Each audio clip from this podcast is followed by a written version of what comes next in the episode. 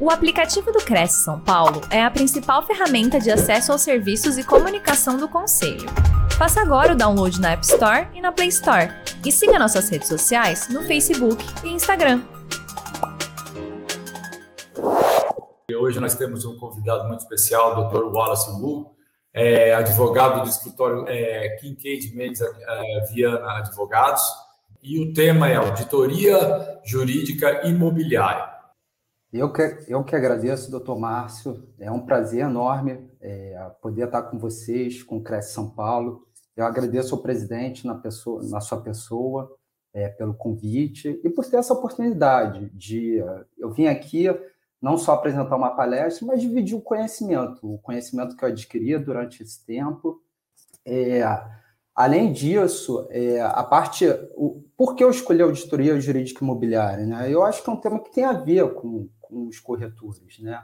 Claro que, que a gente já trabalhou em shopping center, é, hotelaria, é, regularização de imóveis, que eu vou falar um pouco dentro da auditoria jurídica imobiliária, mas é, especialmente o, o, o, foco né, da, da corretagem é fazer essa aproximação entre os participantes do negócio jurídico para fazer a compra e venda do terreno. Então, o que eu trouxe aqui são alguns aspectos que eu vou, que eu vou mencionar só para chamar a atenção dos participantes, porque é, o corretor, assim como o advogado, é, como o arquiteto na elaboração do projeto arquitetônico do, do, empreendimento, eles têm que se comunicar, porque é um empreendimento só, um empreendimento imobiliário é um empreendimento complexo, que demanda de todas as áreas, e com isso eu acho que, que, a, que a palestra, que, que essa apresentação vem de, vem contra isso, vem contra a sinergia do trabalho entre o advogado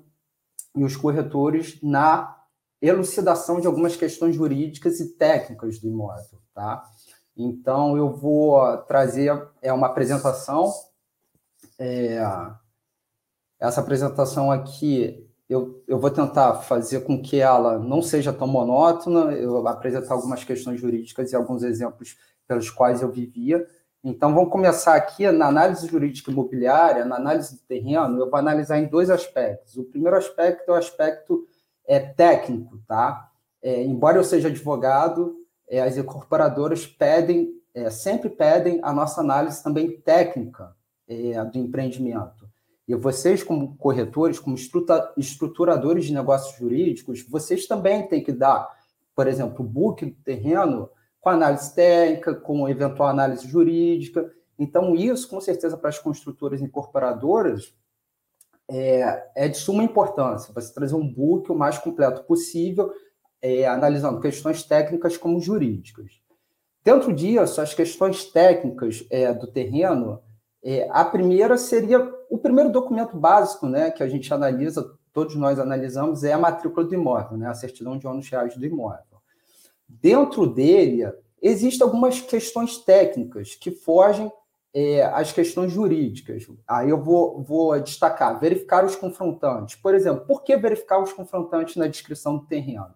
Eu já vivia, é, na minha carreira, problemas em relação à confrontação do imóvel, porque o que acontece? Tinha um terreno que é, existiam as medidas, as medidas e os confrontantes descritos na matrícula, mas o confrontante direito não era o prédio é, do qual eles pensavam que era. E o empreendimento, o, o, empreendimento imobiliário pretendido, ele fazia divisa com aquele, com aquele terreno. E agora não. Agora fazia, na época fazia, é, fazia é, é, confrontava com o imóvel do Estado. O que acontece? O que, o que vai necessitar de licitação e tal. Então, isso é, para o empreendimento imobiliário, para o empreendimento imobiliário como um todo, isso é importante você analisar o confrontante. Se, por exemplo, ao invés de confrontar é, com determinado imóvel, existe um imóvel encravado ali que a gente não sabia e que para o desenvolvimento do, do empreendimento imobiliário era necessário comprar. Então, além do terreno que estava descrito matrícula, a gente teve que comprar aquele imóvel numa licitação. Olha o risco da gente perder todo o empreendimento jurídico imobiliário. Então, isso é importante verificar os confrontantes. O segundo é restrição no caput da matrícula do imóvel. Aí eu falo, é, aí eu falo no sentido, por exemplo, na matrícula de imóvel tem R, tem as averbações e todas as restrições estão lá, no R, no, no AV e tal. Mas no caput do terreno eu já vi que existe, por exemplo, pode existir uma servidão que você acaba passando desapercebido ao ler, ao ler a descrição do imóvel e não vê ali que tem uma servidão. É, um terceiro ponto é verificar as dimensões de alguma restrição ambiental e urbanística, por exemplo, a servidão.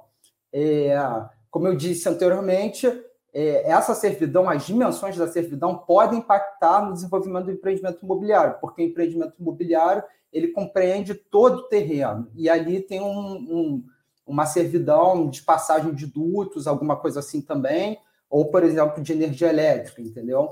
Então isso realmente é uma questão técnica que deve ser visto na análise do terreno. Um outro ponto que eu vejo também, é que aí a gente pega alguns terrenos do interior também, é a transformação do imóvel rural para urbano.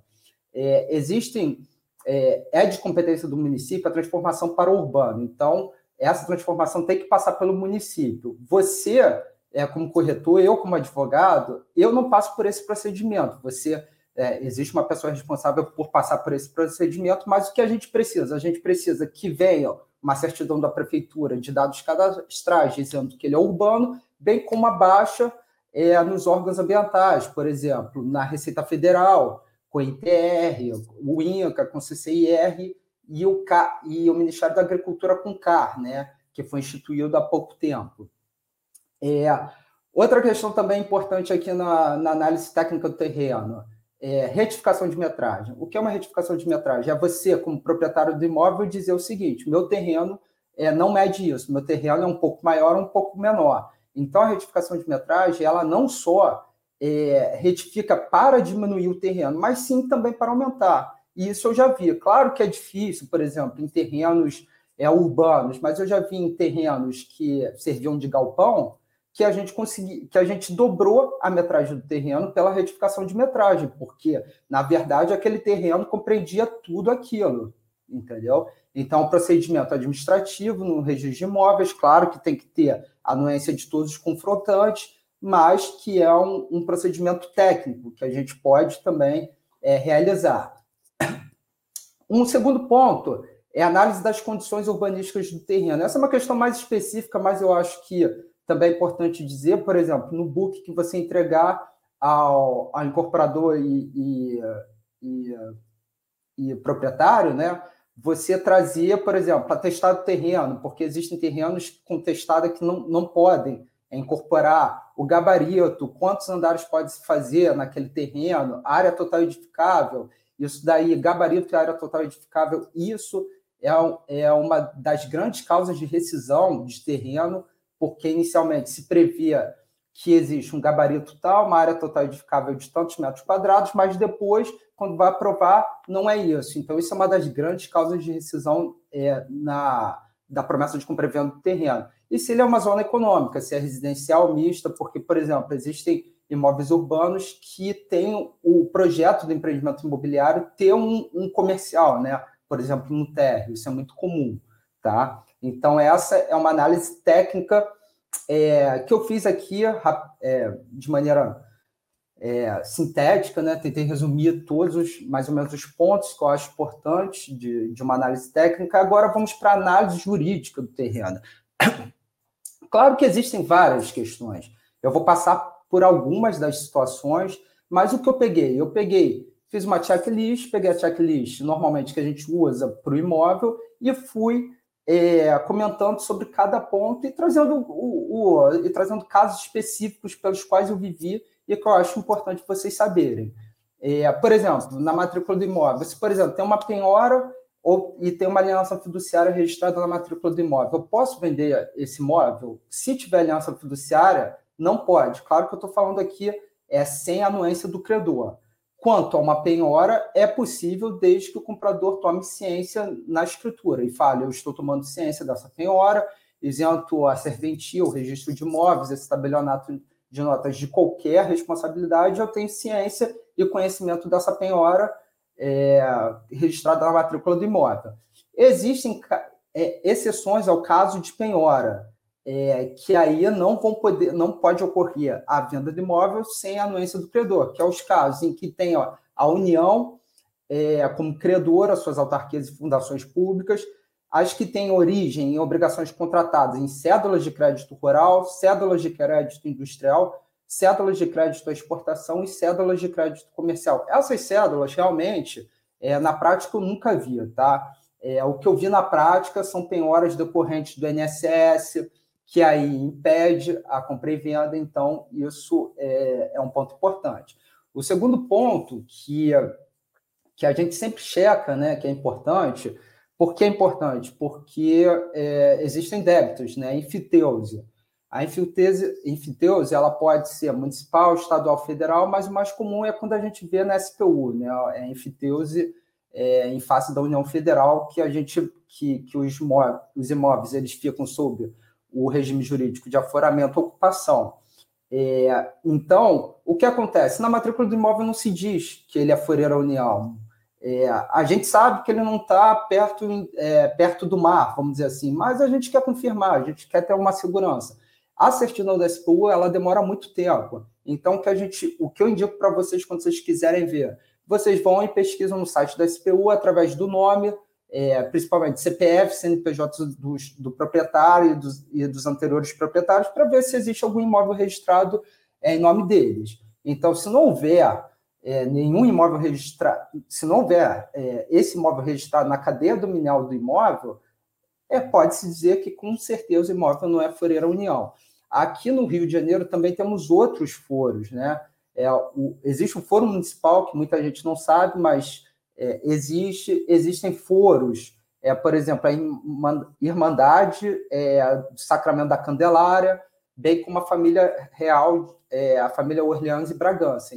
Esse foro, ele também tem que pagar é, a Laudeme. Por exemplo, quando você vai transferir, se paga um Laudeme. Então, por exemplo, o proprietário de, de o comprador de imóvel, que é Foreira União, por exemplo, Foreiro ao município e Foreiro a família Orleans Bragança vai pagar três laudemes, tá? É, esses foros, por exemplo, eu, eu, vou citar como exemplo aqui o da Irmandade da Candelária, é, eu tive experiência prática de ter imóvel lá e que eles falaram abertamente que, o, que a cobrança do foro ela se faz, mas não é é, vamos dizer assim, eles não, não, não cobram, eles não vão à justiça, eles não vão executar esse débito, e quando vai ocorrer uma venda, eles pedem para ir lá conversar para ver qual seria o laudeme. Então, quer dizer, é caso a caso. Pelo que eu entendi ali, ali, por exemplo, na Candelária é caso a caso, mas a SPU tem, tem um laudeme instituído, o município tem instituído, tá? Esse é um segundo ponto. Um terceiro ponto sobre a sobre análise jurídica, uma questão importante é a análise, é a análise das certidões fiscais do imóvel. Todo imóvel é, é obrigatório você ver os débitos fiscais do imóvel, né? E aí entra um caso prático aqui, por exemplo, a arrematação, né? Vamos dizer, você vai arrematar um imóvel em leilão, é um imóvel originário que você adquire sem qualquer ônus, né? É, você adquire sem qualquer ônus, ônus sem qualquer débito, em decorrência do quê? Do artigo 130 do CTN, que fala no, no parágrafo único, no caso de arrematação em asta pública, a subrogação ocorre sobre o respectivo preço. Mas o que acontece na prática? Por exemplo, é, existem débitos de IPTU do município registrados é, na, na certidão fiscal do imóvel. É, houve aquisição, houve arrematação, mas o município não deu baixa.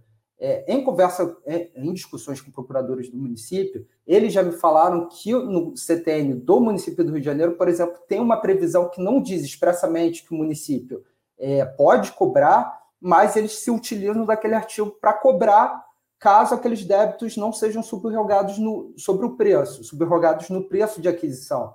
Então, isso é muito importante para quem adquire imóvel arrematação, terreno, seja apartamento ou terreno, que é, se os débitos é, eles não, eles não é, por conta da arrematação, os débitos na prefeitura, os débitos fiscais não saírem, é importante que se vá é, no juízo onde ocorre a arrematação e peça um ofício para que o, o, os débitos fiscais subroguem no preço de aquisição e que aí aqueles débitos é, inscritos na certidão fiscal eles saiam, eles sejam cancelados. Então isso é muito importante, uma coisa que eu vi é uma coisa que eu vi, e a gente tem que se proteger como? Fazendo isso, bem como também, por exemplo, na compra e venda, você reter esse valor para, para a ocorrência de o um município cobrar. Ou você deduz do preço, ou você retém, porque realmente assim, é, constar, o débito constando na certidão fiscal, o município, de acordo com a previsão que eles têm no CTN dele, eles dizem que vão cobrar. Então a gente sempre tem que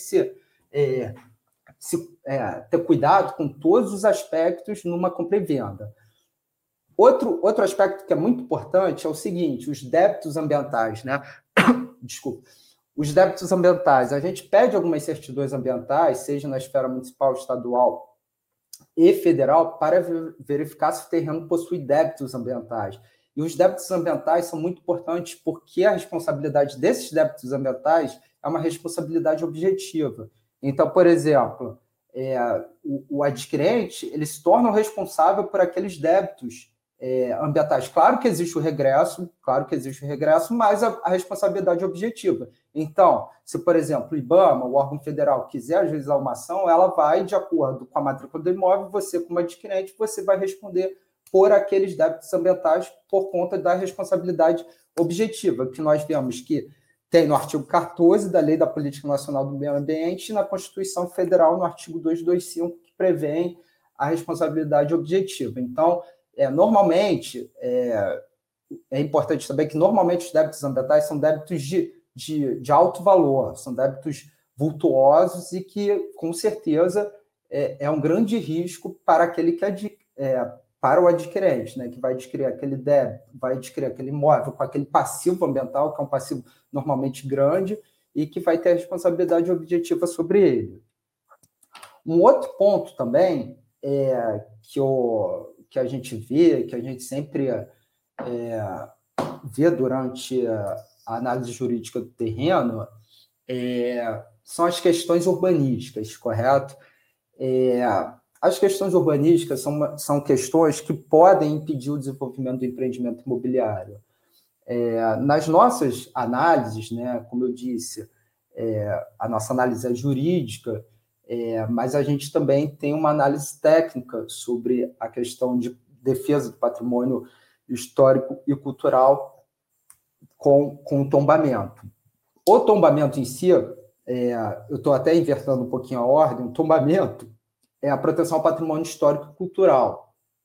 Existe um procedimento de tombamento é, sobre o imóvel que ele tem que passar pelas secretarias específicas que vão analisar é, o valor daquele imóvel, o valor daquele terreno. É, e aí, o que acontece? O imóvel tombado, em teoria, ele não caduca. Vamos dizer assim, o tombamento ele só vai se desfazer por, um, por um, um, uma ordem legal de mesma hierarquia. Então, quer dizer, é, o tombamento é uma restrição que realmente, assim, é, ter ele é, pode impedir o desenvolvimento do empreendimento imobiliário, mas existem é, tombamentos que a gente já trabalhou neles, que o imóvel era tombado e ele foi retrofitado, né? Se mantém a fachada, por exemplo, a fachada de um prédio, ela é tombada por questões históricas, se mantém a fachada, mas por dentro você acaba fazendo retrofit é, para fazer a venda dos apartamentos depois. É, a desapropriação é, é uma questão interessante, porque a desapropriação é prevista no Decreto-Lei 3365 de 1941, e, e a desapropriação ela tem dois fundamentos, né? a utilidade e a necessidade pública, no artigo 10, e o interesse social, no artigo 3 porque o que acontece? Existem muitos, é, aí até, até um, um, caso pessoal, por exemplo, é, um imóvel da minha família, ele teve um decreto de desapropriação por utilidade pública. É, só que o que acontece? Só que o município do Rio de Janeiro não efetivou. Não efetivou. Por exemplo, se eu não me engano, foi em 2011 esse decreto expropriatório por, por, é, por necessidade pública, para se construir, para alargar um hospital que era lindeiro ao imóvel da minha família.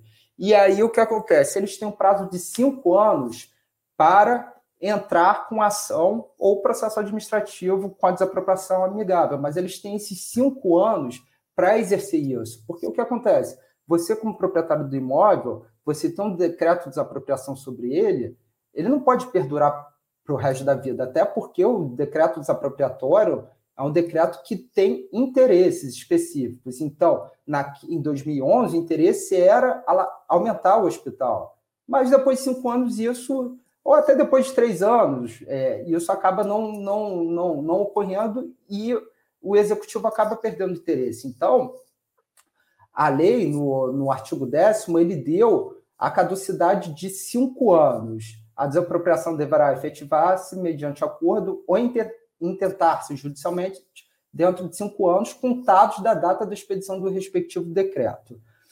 É, o que acontece? Pode, aí vem, aí vem uma pergunta, pode, por exemplo, ah, passaram cinco anos, de 2011 a 2016, caducou, é, no mês seguinte ele pode fazer um novo decreto desapropriatório porque o, o novo executivo, o novo mandato executivo quer é, aumentar o hospital, ele só pode fazer depois de um ano. Aí, neste caso, somente decorrido de um ano, poderá ser o mesmo bem objeto de nova declaração.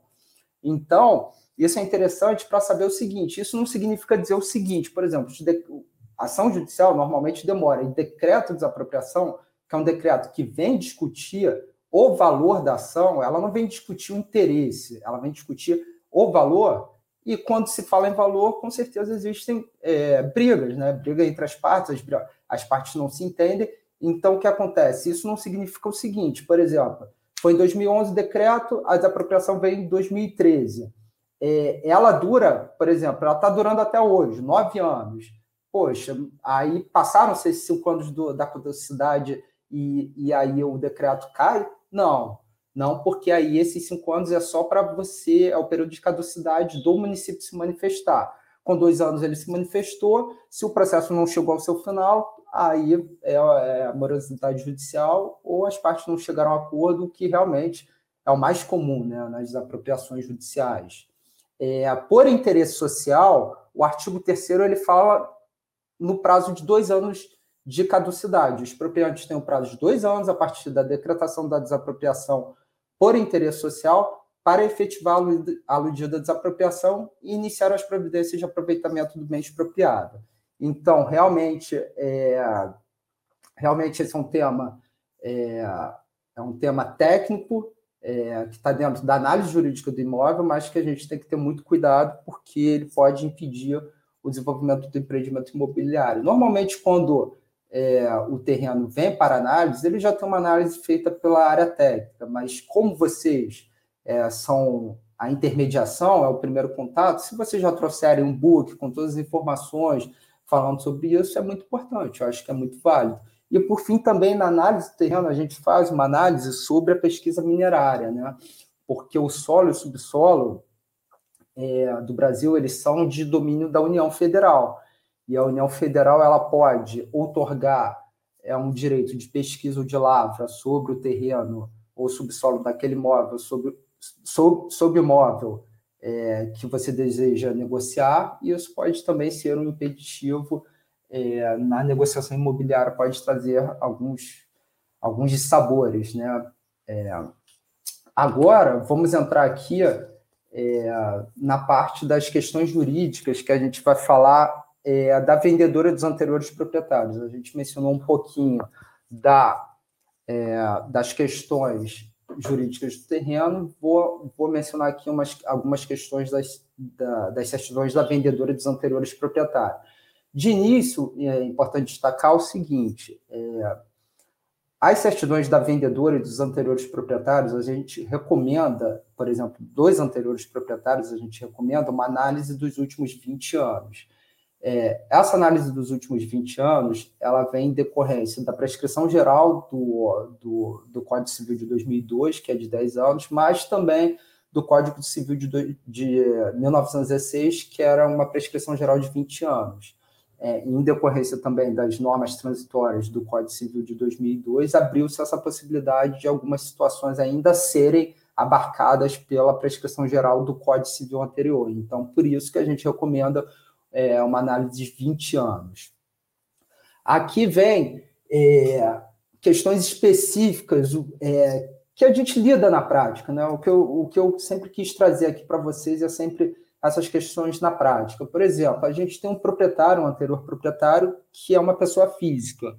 É, o que a gente tem que analisar é a atividade de due diligence imobiliária é uma atividade de, vamos dizer assim, uma atividade de detetive. É, por quê? Porque a gente tem que procurar é, quais são os riscos, procurar, por exemplo, procurar é, os apontamentos dos processos judiciais que estão em nome da, do vendedor para que a, o comprador, é, para que o comprador é, não sofra os riscos de uma eventual fraude a credores ou fraude à execução, tanto dos vendedores como dos anteriores proprietários.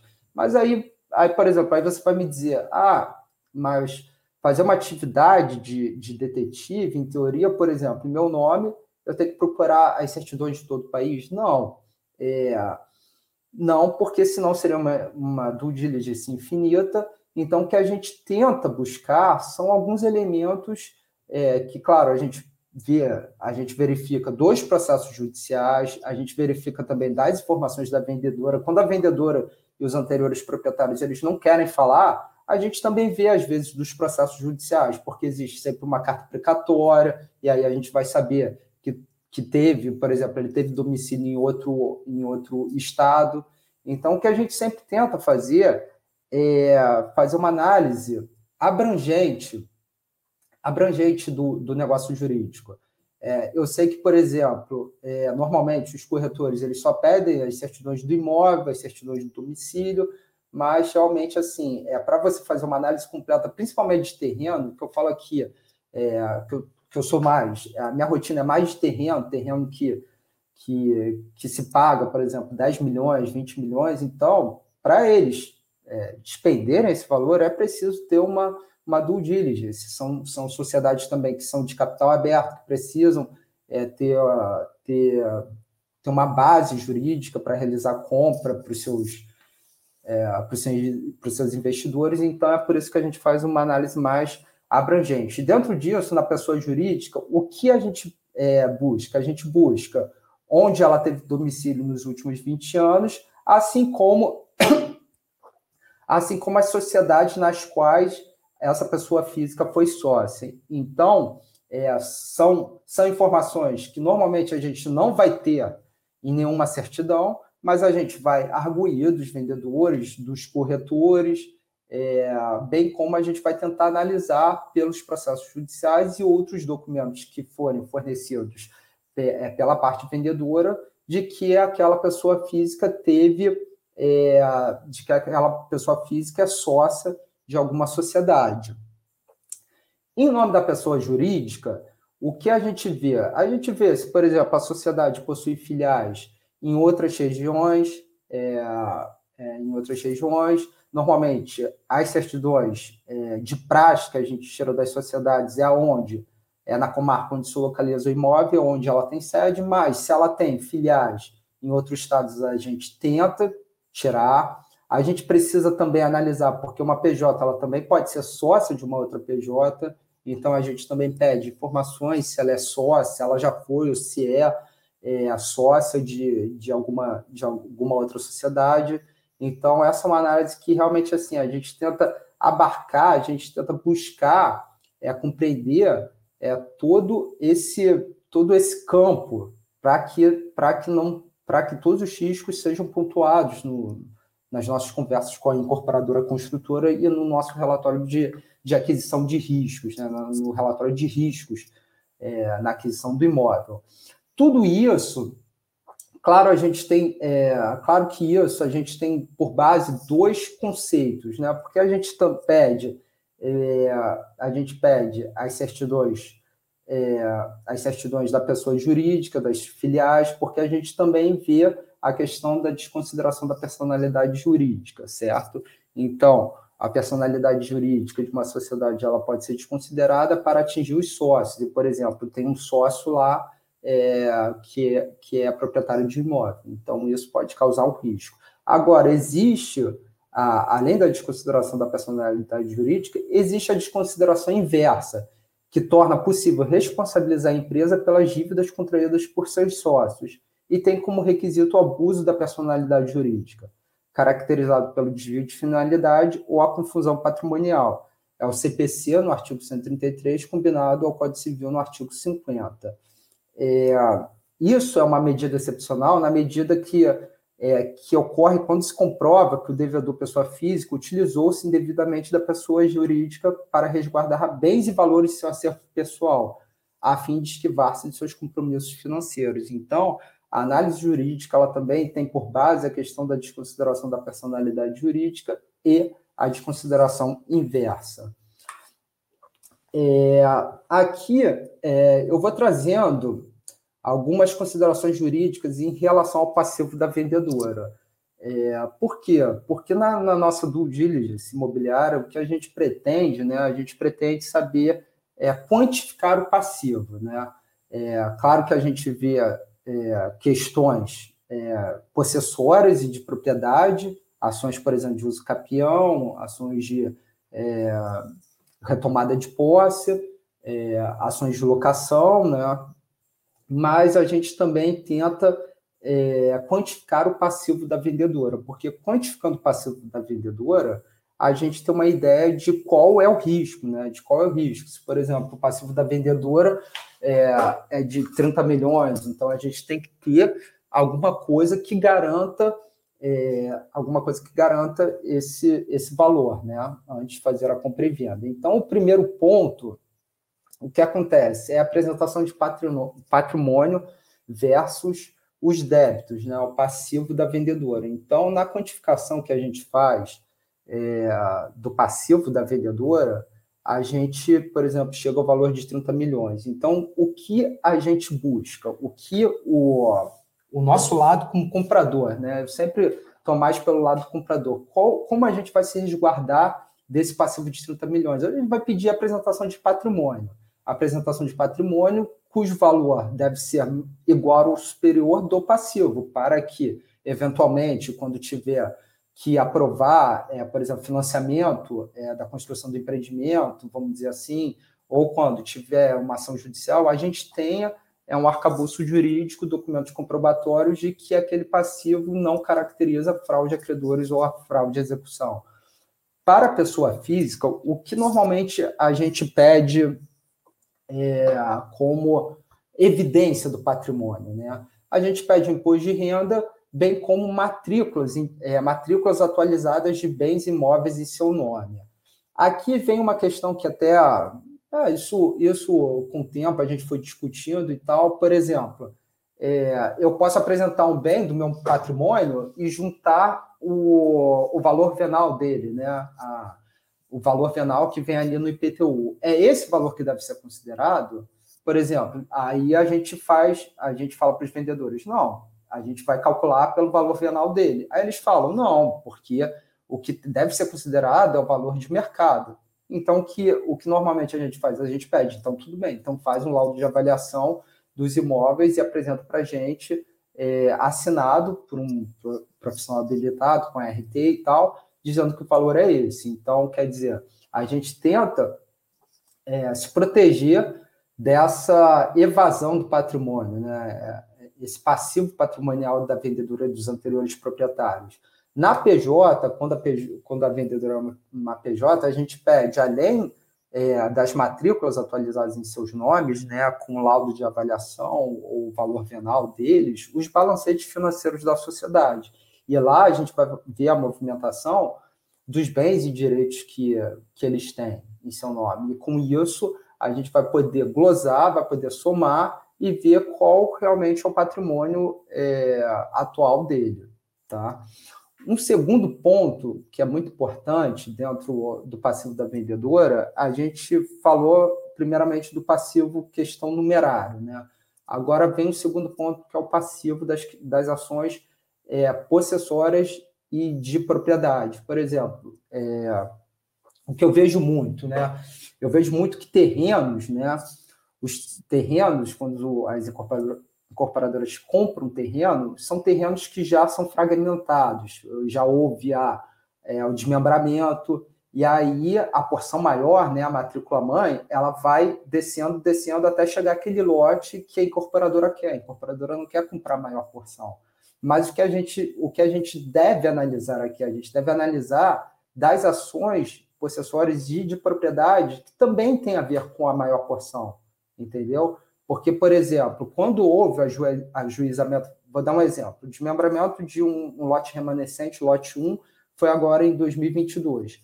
É, a ação de uso capião é, foi ajuizada em 2020, vamos dizer assim. Em 2020 não havia esse desmembramento. Então, como, é, como ele poderia botar no objeto da ação esse lote remanescente? Então, nós, é, aqui operadores do direito, é, assim como os corretores, devem analisar a questão técnica, deve pegar a planta que foi utilizada naquela ação do usucapião e ver se a, o pedido do usucapião, por exemplo, é sobre toda a maior porção, o que com certeza afeta o nosso lote 1, ou se é sobre uma outra porção da, da, daquela maior porção, por exemplo, é, é sobre o lote 5.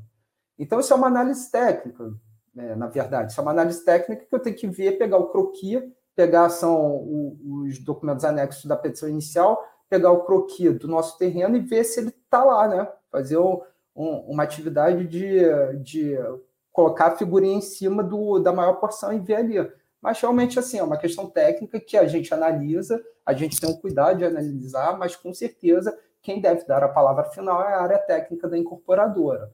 Vocês, como corretores, também vocês sugerem que eles façam esse estudo, vocês podem até é, analisar e falar que não, que não faz parte, mas com certeza isso deve ser colocado na responsabilidade da, é, da incorporadora, porque ele tem uma análise técnica, né? Nós, é, nós somos advogados e corretores. Terceiro ponto, questões negociais.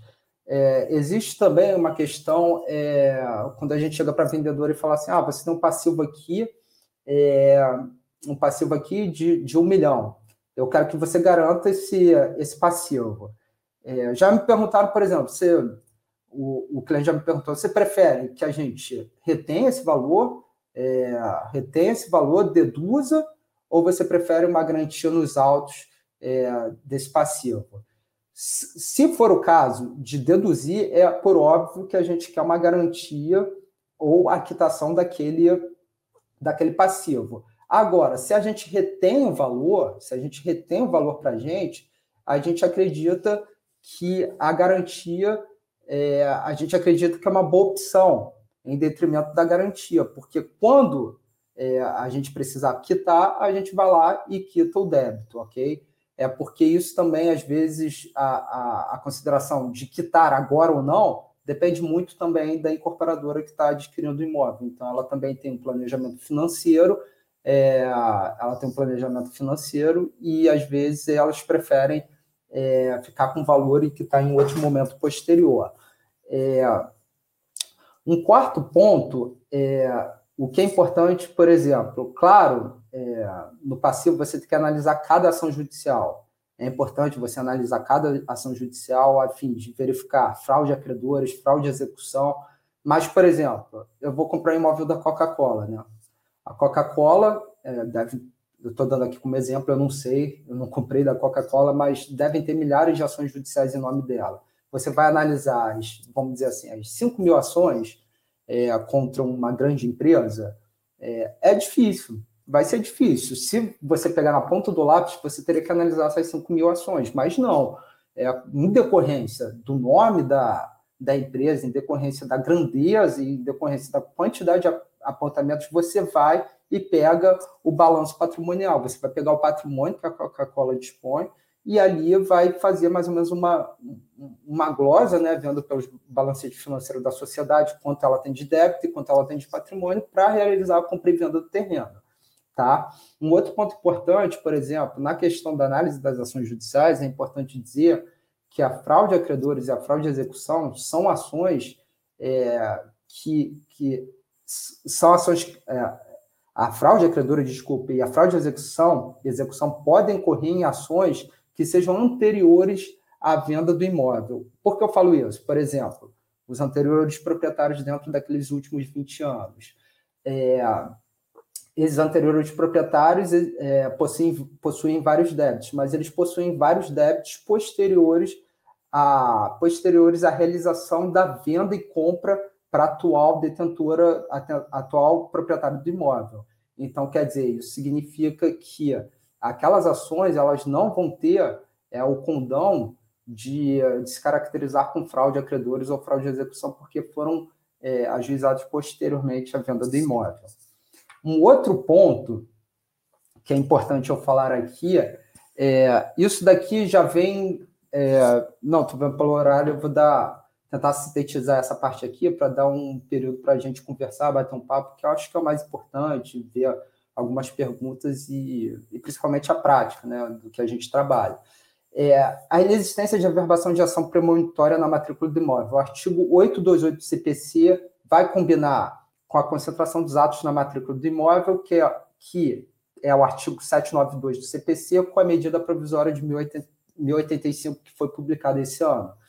É, o artigo 828, ele é claro ao dizer da questão da ação premonitória. O que é ação premonitória? É você, é você poder averbar na matrícula do imóvel a, a existência daquela ação, a existência daquela execução. Aqui no artigo 28, ele fala: o execuante poderá obter certidão de que a execução foi admitida em juízo, para fins de averbação no registro de imóveis. Presume-se em fraude de execução, alienação ou oneração de bens efetuados após a averbação. Então, quer dizer, é, essa é, é a disposição do artigo 288. Aí, a averbação premonitória também entra com a concentração dos atos na matrícula do imóvel. Porque o artigo 792 do CPC, do CPC ele diz: a alienação ou oneração de bens é considerada fraude de execução. Quando? Aí tem as hipóteses, é, quando tem as hipóteses, no inciso segundo tem a hipótese, quando tiver sido averbada no registro do bem, do bem a pendência do processo de execução na forma do artigo 828. Então, o que, o que eu o vejo no CPC é que o artigo 792 e 828 eles se comunicam. E o artigo 792, sobre a, a questão da concentração dos atos na matrícula do imóvel, ela é bastante clara. Ela fala, ó, será considerada é, fraude de execução nessas, nessas quatro, nesses quatro incisos. Quando bem, quando sobre o bem é, pender ação fundada em direito real, quando tivesse sido averbada a pendência do processo de execução, quando tiver sido averbada no registro do bem, hipoteca judiciária ou outro ato de constrição judicial originária, e quando, ao tempo da alienação da oneração, tramitava contra o devedor ação capaz de reduzi-lo à insolvência. Então, o artigo 792 e o artigo 828 do CPC eram, eram bastante claros para definir o que seria é, o que seria fraude de execução, né? E o que seria a verbação premonitória e os seus efeitos para é, a venda do imóvel.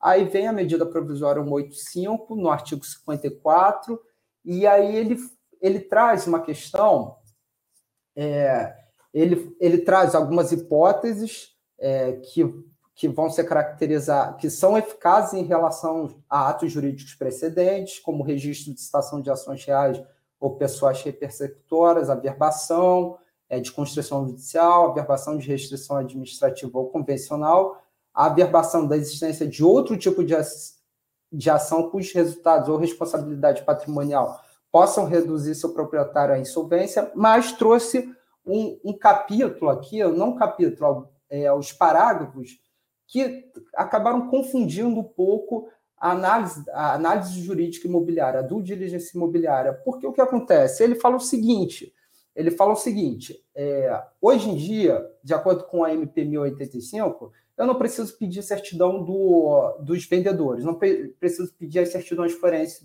da vendedora. Então, quer dizer, eu não preciso apresentar certidões cíveis, interdições de tutelas, é, falências concordatas, é, não preciso apresentar essas certidões, só preciso apresentar o imposto, o imposto de transmissão, ITBI, bem como as certidões do imóvel, certidões fiscais e certidão da matrícula. Se não existia nada, é, se não for oposto nada na matrícula do imóvel, esse imóvel, para fins de evicção, não vai ter problema, entendeu?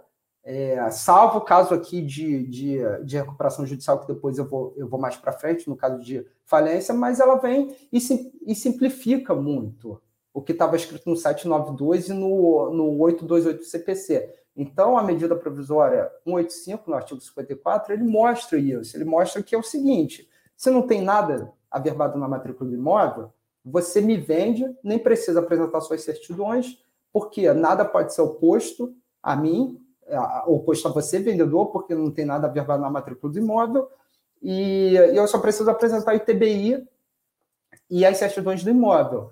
Isso daí causa um, um, um, um grande problema, né? Um, grande problema porque existe uma indefinição, porque hoje em dia é, pode-se pensar, pode-se pensar que não é preciso fazer análise jurídica do, do, dos vendedores, dos anteriores proprietários, por conta da MP 185, é, 1085, desculpa. O que não é verdade, entendeu? O que não é verdade, porque pelo CPC a gente vê que, que ainda é preciso, que ainda é preciso é fazer a due diligence imobiliária, e aqui no, no inciso primeiro a gente também vê que é necessário, por conta, por exemplo, do julgado aqui que nós tivemos é, de São Paulo, um RESP de São Paulo que tramita no, no STJ, que ele fala aqui, é, na ementa desse RESP. Por outro lado, se o bem sujeitar registro, a penhora, ou a ação de execução não tivesse sido averbada no respectivo registro, tal circunstância não obsta prima facie ao reconhecimento da fraude de execução. Nesse caso, entretanto, caberá ao credor comprovar a má-fé do terceiro. Vale dizer, de que o adquirente tinha conhecimento acerca da pendência do processo quando realizou a venda. Essa orientação é consolidada na jurisprudência do STJ e está cristalizada na súmula 375 do STJ. Então, quer dizer, a gente vai ter pano para manga, porque esse MP, a CMP é nova, né? A gente vai ter, é, a gente vai ter é, muita discussão sobre essa questão, né? E, uh, e o, que, o que esse acordo também traz é, é, é, ajuda a, a, esclarecer uma questão, por exemplo, é, existe uma cadeia dominial de 10 anos e que houve três vendas, tá bom? É, o A passou para B, o B passou para C e o C vai passar para a gente, correto? O que acontece? O, o interregno de tempo é muito pequeno porque às vezes é, as pessoas, vamos dizer, essas empresas A, B e C, que às vezes até, até são conhecidas, fazem isso para que a D compre, para dizer que a D é terceira de boa fé. Mas o que acontece? Não é, é, não é terceira de boa fé, porque ela, de acordo com esse acordo também, ela tem conhecimento do, do, do passivo dessas empresas, entendeu? Aquela, a, a empresa A, ela está dentro dos, dos 20 anos, ela está dentro desses 10 anos, se quiserem colocar da prescrição do, do Código Civil de 2002. Então, quer dizer, não adianta considerar, tentar fazer uma cadeia A, B e C para C vender para D, é, para considerar D como terceira de boa-fé. Então, isso é uma questão que sempre passo. É, os estruturadores de negócio, às vezes, eles têm essa ideia de, de realizar essas vendas para que a nossa construtora, a nossa incorporadora, é, seja uma terceira de boa-fé e não tenha problema de evicção de direito, não tenha problemas posteriores. Mas, dentro da nossa dúvida imobiliária, a gente analisa todo esse passivo é, nesses últimos 20 anos. Outros, outros pontos, para terminar aqui, eu acho que até me alonguei um pouquinho, desculpa, seria um ponto de comprar bens imóveis em recuperação judicial e cuidados na falência. Por exemplo, é, comprar imóveis em recuperação judicial é, é, é, por óbvio que você vai pedir autorização judicial do juízo da recuperação judicial para que aquele é, valor que é, onde houve a compra e venda seja subrogado lá, seja transferido, quer dizer, seja depositado no juízo da recuperação judicial para pagamento dos credores na ordem que deve ser realizada. É, dentro do dentro do artigo 54 falando sobre da MP, falando sobre a questão da, da não oposição de construção que não esteja registrada na matrícula do imóvel, ela excepciona os casos de falência, que é o artigo 129 e o artigo 130, que são os atos praticados antes da falência, que tem a intenção de fraudar credores. Então, isso, é, embora não esteja lá averbado na matrícula do imóvel, é, se houver conluio se houver intenção de fraudar, credores dentro, desse, dentro da falência, ela, ela será oposta aos vendedores e compradores. É, um outro é comprar imóvel inventário judicial, sessão de direitos hereditários. A, a compra, normalmente, é, eu vejo muito apartamento, né? Compra inventário judicial, ela tem que ser precedida de, de alvará, né? De autorização judicial, em que os herdeiros eles é, concorda com isso, inventariante também. Quando você faz a sessão de direitos hereditários, é, você acaba se subrogando no, no papel de, de herdeiro E, e se, por exemplo, se tiverem é, valores a, a pagar para administrar imóvel e tal, por exemplo, ah, um apartamento tem que pagar condomínio e tal. É claro que é pelo o inventariante vai realizar lá é, a administração dos bens, mas isso também pode respingar para quem comprou, quem é, comprou os direitos hereditários. É, comprar imóvel de filial estrangeira, ter uma holding é, lá no exterior e ter uma filial aqui brasileira, é, você não pode também é, analisar o, o, o patrimônio, ela, o, na análise do passivo, essa empresa não pode dar o patrimônio da holding lá no exterior, tem que ser bens aqui que possam ser executados no Brasil. Eu falo isso porque a gente já viu alguns bens é, de estrangeiros, né? E realmente os bens têm que ser aqui para serem executados no Brasil. É, por último ponto, eu sempre falei de terreno aqui, mas claro que a gente faz de unidades residenciais e, e, e, sempre tenta uma dúvida quando a gente pede é, as certidões do condomínio. A gente pede por uma precaução é, para ver se o condomínio possui débitos, porque isso pode onerar no condomínio. Né? Por exemplo, acabei de fazer uma é uma compra e venda em que o condomínio acabou de receber uma ação trabalhista de um dos empregados em torno de um milhão. Então, claro que eu acho que o fundo de reserva do condomínio não possui esse valor e deve cobrar cotas extraordinárias para saldar esse débito. E aí cairia, e aí cairia para o anterior proprietário, porque é um débito do, do anterior proprietário, ou um débito que, que seria dele. Então, a gente sempre tenta é, mostrar todos os riscos que pelos quais a pessoa pode passar na compra do imóvel. É, eu acho que foi isso. Eu até me alonguei um pouquinho demais aqui, peço perdão, é, mas eu muito obrigado aqui pela oportunidade de poder fazer essa apresentação, essa conversa, né, esse bate-papo. Antes da gente passar para as perguntas, eu gostaria de convidá-los é, para a palestra de amanhã, às 20 horas. O palestrante é o o Filipe Salvia Júnior, o tema postura e conduta mental para êxitos em negócios. Tá bom, pessoal? Então, amanhã às 20 horas aqui na TV Cresce e nas redes sociais do Cresce. Doutor, vamos lá. É, uma pergunta interessante do Carlos Alves. Imóveis nas regiões litorâneas são todos de propriedades da União? Se houver loteamento dos terrenos, as prefeituras têm a obrigação de cobrar o laudêmio dos contribuintes? Não, então, é, obrigado pela pergunta, Carlos. É, muito boa pergunta. É, nem todos, nem todos os, é, nem todos os apartamentos é, eles são foreiros à União. É, provavelmente nas regiões litorâneas eles serão, mas nem todos. Isso depende da linha do pré-mar médio, depende da distância, né, da linha do pré-mar médio que é estabelecida.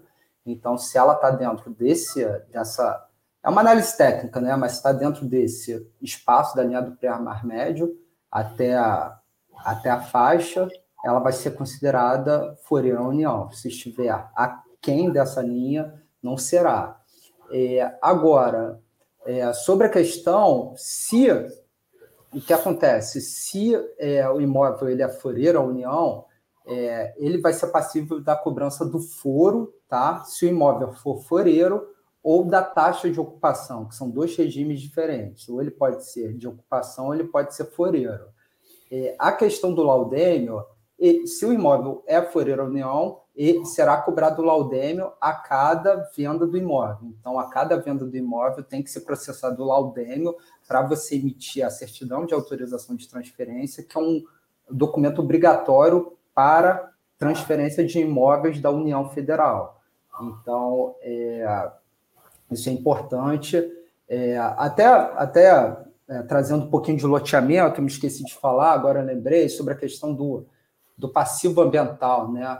Os loteamentos, é, normalmente, eles são, são feitos em grandes áreas. Né? Então, o que eu vejo muito de loteamento, o que eu vi muito, é que sempre tinha alguma, um problema ambiental, sempre tinha alguma reserva é, legal, uma APP, então, isso, na hora de fazer o loteamento, claro que isso a prefeitura vai aprovar e vai passar pelos órgãos urbanísticos e ambientais, mas quando vocês derem um book para o seu cliente, é necessário falar sobre, sobre essas questões ambientais. O loteamento é muito, realmente, sempre, quase sempre tem questões ambientais. Tem uma outra questão aqui, doutor. Comprei um imóvel na planta e quero rescindir o contrato. Tem direito a reembolso? Como me garantir de um distrato abusivo? É, então, é, é até uma questão interessante. Eu estou sempre do lado da construtora incorporadora, na maioria dos casos, eu não estou pelo lado do, do adquirente. É, mas, mas isso é possível, né? Existe a lei do distrato, é, é possível você claro, não vai ter direito ao reembolso total, tá? Aí até uma explicação técnica, né? muita gente acha, ah, não, mas a incorporadora não quer devolver tudo. Poxa, é porque não, porque não devolve tudo. Mas é, a incorporadora, ela também tem é, custos, né? Ela tem um custo de marketing, tem um custo que é caro, custo de marketing, custo de stand, de vendas e, e todos esses custos, eles acabam é, sendo glosados no empreendimento imobiliário e também são cobrados do, da adquirente na forma, é, não claro no preço principal, mas com certeza eles é, glosam esse valor na, no preço do imóvel. Então, a incorporadora tem gastos, então, é, claro que é, dentro, dentre as hipóteses legais de rescisão, você vai ter direito ao reembolso, mas nunca será integral. Doutor, tem outra pergunta: doação com usufruto. Quais os, as cláusulas podem amarrar a negociação de compra e venda? É, então, a doação com usufruto era muito, era muito comum antigamente, né? Hoje em dia eu não, não vejo tanto, mas isso é, é, uma prática, né? Uma prática mais antiga. Por exemplo, ah, vamos dizer assim, meu avô ele dava, ele doava para meus pais, né? Doava para meus pais e, e pedia a doação com usufruto. Usufruto nada mais do que é é, que ele, ele te dá a propriedade, a, numa propriedade, mas você fica é, utilizando, é, se aproveitando do, do imóvel. Então, o meu avô fica no imóvel, enquanto proprietário é o, os meus pais. Usufruto, ela só acaba com a vida, né? Então, ou com a revogação do usufruto por aquele que instituiu. Então, normalmente, é, é, para amarrar a negociação com compra e venda do usufruto, realmente eu acho que assim, ou você pede para revogar o usufruto, ou você vai ter que aguardar realmente o, o falecimento da pessoa usufrutuária, né? Daquela que instituiu o usufruto. Tá certo, então, doutor. A gente já estourou um pouquinho o nosso tempo. É, desculpa. Realmente, é. assim, é, realmente é um tema muito fascinante e, e a gente se entusiasma, né, doutor? É, são muitos detalhes e tudo mais que, que realmente é, faz com que a gente se perca na, na, nas horas, né? É, doutor, olha, mais uma vez eu agradeço a sua presença, a sua explanação, foi muito boa. Espero que volte mais vezes com outros temas também de relevância para a área imobiliária. E mais uma vez eu agradeço em nome da diretoria do Cresce, em especial o presidente do Cresce, José Augusto Vera Neto, pela sua presença. E passo para as suas considerações finais. Muito obrigado. É, foi um prazer estar com vocês. Eu acho que é, foi um tempo muito, muito bom que eu tive aqui conversando com vocês. A gente compartilhou algumas ideias. E sintam-se à vontade para fazer perguntas. Eu deixo meu LinkedIn, meu e-mail. É, e com certeza a gente tem, tem campo aí, né? Tem sinergia para fazer é, para fazer trabalhos em conjunto, né? Eu tenho uma atuação mais para o Rio de Janeiro e São Paulo, mas a gente tem colegas aí de outros estados e o que puderem, o que precisarem, com certeza a gente ajuda nessa análise do imóvel e toda a estruturação do negócio imobiliário, que é um negócio complexo, tá? Embora não pareça, é um negócio complexo e que precisa de várias mãos, né? várias mãos, assim como é a vida, né? Todo mundo é, precisa se dar as mãos e se ajudar. Então, no desenvolvimento do negócio imobiliário, realmente é preciso de ajuda de todos os lados, tanto da área jurídica, técnica, e, e com isso eu deixo à disposição meus contatos para a gente poder no futuro fazer alguma coisa, tá? E com certeza na próxima eu volto, eu vou, vou ser mais curto. Doutor, muito obrigado. E para você de casa, uma boa noite, uma excelente semana e fiquem todos bem. E um grande abraço e até uma próxima vez. Até logo. Obrigado. Tchau, tchau.